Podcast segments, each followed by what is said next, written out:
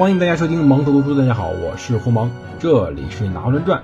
大家可以通过喜马拉雅 APP 订阅收听本节目，也可以通过苹果应用软件中的播客软件搜索“革命的皇帝拿破仑”订阅收听本节目。感谢各位的收听。如果各位觉得满意的话，敬请不尽心您的手指点击订阅以及赞赏按钮。你们的支持就是我更新最大的动力。在这里，我们接着上回讲故事，讲什么呢？上次我们讲到了约瑟芬。说到当时拿破仑呢，在约瑟芬结婚之后两天，也就四十八个小时，便立马赶去了他的意大利军团，因为他现在是意大利军团的总司令了。我们先绕开点儿，开始讲讲当时整个法国是什么情况。对我们这个节目呢，就是在不停的绕来绕去。我不打算像任何一本的拿破仑传记那样，只讲他一个人的故事。我们是中国人。我们想了解拿破仑，就不可能不了解他身后的风景。我不希望我们只看到拿破仑坐在马上狂奔，但是忽略了他脚下的路和身边的风景。我们不了解当时法国怎么样了。如果没有这些背景，我们很难了解拿破仑所做的抉择以及故事。当时呢，是法国的督政府时期，对，是督政府时期。这时候，罗伯斯比尔已经死了很久了。然后，随之前的那个普越政变，拿破仑用大炮架在路上。轰散了那些暴民或者那些起义的农民们。反正不管怎么说，拿破仑通过这个事情拿到了自己的人生的最重要的一个转折点，他成为了一名法国真正的实权将军。同时呢，当时执政的日月党们也开始巩固了自己的地位，暂时吧，至少暂时保证了当时法国政权的稳定。可是。这时候，虽然说当时国外的危机已经解决了，要知道，当时在一七九五年四月份，普鲁士跟法国签了合约，不仅退出战争，还割让了莱茵河左岸。随后，荷兰爆发革命，成了法国的盟国。在此时，荷兰不光割让了土地，还赔付了一笔高达一亿荷兰盾的战争赔款。最后，连同属波旁王朝，也就是说，这之前。路易十六的那个亲戚们的波旁王朝的西班牙人，西班牙王国王国都割让了圣多明戈，并且退出了战争。到一七九五年末呀，要知道，第一次反法同盟已经基本崩溃了，只剩下了英国和奥地利。当时英国在背后挑唆着，而奥地利的或者说神圣罗马帝国的，对他们是一个人，是奥地利国王，神圣罗马帝国的皇帝弗朗茨二世。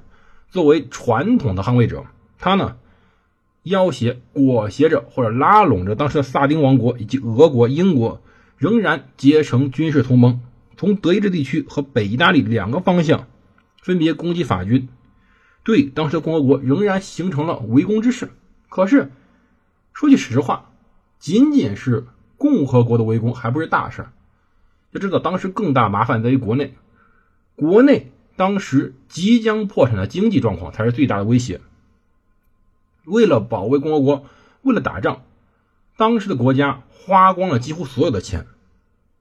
之前没收了国王领地、教士领地以及贵族的地产，也都卖光了，卖光的钱也花出去了。而为了维持国家运转，当时督政府呢开始印纸币。我们稍微有一丝丝经济常识的人都知道。在国家经济危机时候印钞票，那简直是玩火自焚呐！我家里还藏了一张津巴布韦二十亿，对，二十亿的纸钞。当然，当时从淘宝上买的，我们都乐的当一个书签玩。但是如果这个事儿发生在自己身边，是绝对谁也乐不起来的，因为这个事儿就是饮鸩止渴。纸币呢，从最早发出发行量八十亿。然后扩大到三百亿，又扩大到四百五十亿。这纸币呢，贬值严重，甚至最严重的时候贬值到只有票面的零点三五百分之零点三五。什么概念？一张一万块钱的钱只值三十五块，就这么惨。一张一千法郎的纸币，实际上的价值抵不上印它的纸的钱。甚至说，你如果带着一捆法郎，把它当废纸卖了，说不准都比拿它去花了赚钱。政府最后不得已又发米发行了一万法郎的纸币。那么结果这种其实毫无于事无补。要知道，这种事儿没有任何办法。你发行一万有什么用？你还要发行十万吗？发行一百万吗？或者说发行像津巴布韦那样二十亿的面额，一点用都没有。这种事儿呢，只干了一件事，就是当时的法国市面上再也没有假钞了。为什么？因为印假钞已经开始不划算了嘛。对，印假钞的钱。印假钞印出来的钱还不如它的成本呢，而巴黎当时也面临另外一个问题，就是给平民的食物配给开始下降，下降到四分之一磅面包，四分之一磅是多少呢？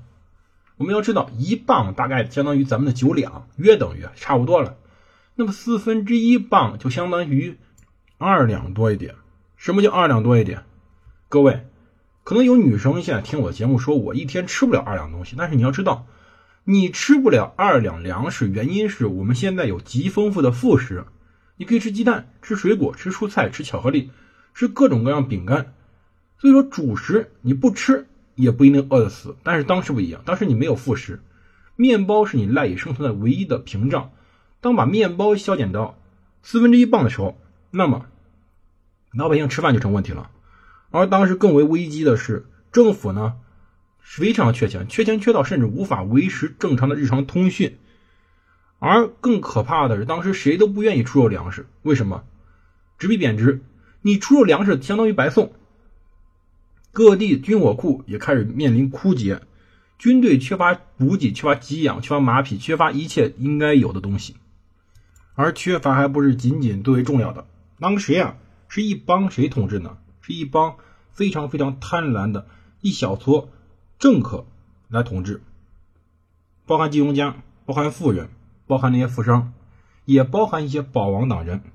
他唯利是图，他们贪污腐化，导致当时经济陷入更大的危机之中。比如有人呢囤积食盐致富，有人当时卖国有资产而发财，当时甚至有非常非常严重的伤风败俗。我们之前讲过，在之前我们讲那个约瑟芬整个的生活。证明了这一点。当时确实，整个巴黎的上下层非常的混乱。那这个当时政府里面也非常混乱。政府官员身边围着什么人呢？政府身边围着政府官员身边围着商人，围着这些爆发的新贵，围着银行家，围着各种供应商，围着股票和债券的投机商，围着当时各种在发革命财的人，他们都聚集在政府官员身边。而同时呢，这些人也随时为了一点利益。出卖了原有政权，然后去拥抱新兴的政权，整个各个阶层社会对于这个政权都是非常头疼的。为什么？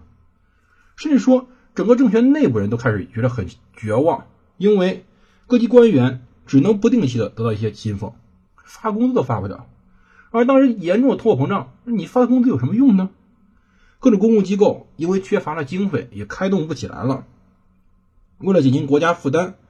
当时，督政府把法院、中心学校、公共救济交给了各地方去负担，而各地方财政也非常崩溃。当政府有能力时，年金的四分之一用硬币支付，其余四分之三则由税务收据或者国有财产的购买收据支付。四分之一用硬币支付，硬币因为它是金属的，还是值点钱的，而这些票据呢，没办法，就这些票据呢，又由。各种投机商用极低廉的价格收买，到最后，督政府的无能加剧了人民大陆的不满，而对于当时那些后台不停惹事挑事的保王党呢，他们却满意了。这就当时督政府，或者说我们总结一句，督政府是什么人呢？一帮子既怕倒保王党把他们推翻，恢复原有帝制，又担心平民不停惹事去推翻他们。他们夹在中间，充分的体现一点，就是我们历史上总会讲到的这些资产阶级本身的软弱性。而军队，我们再讲回军队，军队还有什么问题呢？要知道，当时我们之前讲了，纸币破产，财政无能，导致军队非常非常惨，缺一切东西。可是，在拿破仑去当时意大利军团中，最大一个问题就是，当时士兵的士气极为低落。究竟为什么低落呢？要知道，这些兵之前都是由罗伯斯庇尔，也就是我们有讲马赛曲那期讲起来的。当时在全国普遍进行了征兵，而参加军队的人呢，更多是抱着一股保卫法兰西、保卫革命、保卫我们祖国的一种革命热情去参加军队的。可是到现在为止，已经三四年了，他们竟然还没有复员，他们还在军队里待着。要知道，之前他们对于那些贵族和教士的敌视，对于王政仇恨，对于革命拥有着非常大的激情。但这种东西谁能维持呢？激情这种东西来得快，去得也快，他们热情也逐渐淡漠。要知道，时间长不去进行转业，不去退役，导致军队呢非常非常容易产生一种惰性。当时整个的拿破仑所面临的军队，或者整个法兰西的军队也都这样。全民总动员以来。人员再也没有更换过。对外征战，使得军队越来越远离法国，而军队的士兵呢，同国内老百姓也开始脱离，而部队驻扎在海外，他们也从原来的这种志愿兵变成了职业军队，变得开始只听从他们将军的指挥。这个问题就大了。不听国家的号召而听将军指挥，就意味着他们从对国家的忠诚，变成了对一名长官、对当时这些长官的冒险主义精神，甚至对于对掠夺精神的忠诚。在之前几年间，这些军人们曾对着自己法兰西共和国的敌人去开火、去奋斗、去努力抵抗他们的入侵。他们尽了一切努力去维护着。加强着军队和当时人民的联系。到这时候，这些人要竭力忘记自己是人民，自己也是公民。他们希望自己只是个军人，来维持自己的生计。这就是当时军队的惨状。